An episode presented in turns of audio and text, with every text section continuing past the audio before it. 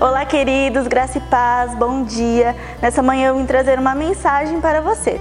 Em Provérbios 18, 21 diz: A morte e a vida estão no poder da língua, o que bem a utiliza come do seu fruto. Sabe, nos dias atuais nós estamos usando tanto a internet e trazendo para esse contexto, morte e vida também estão no poder de um clique, no poder de um enviar, no poder de compartilhar. O que você tem compartilhado nas suas mídias sociais?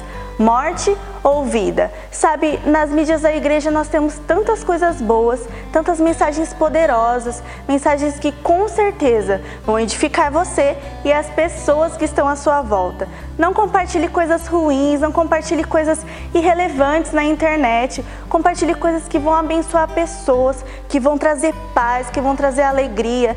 Sabe, existem tantas notícias de morte, notícias ruins. Não seja essa pessoa que compartilha a morte, seja essa pessoa que compartilha a vida. Amém? Essa é a mensagem que eu tenho para você nessa manhã. Tenha um bom dia.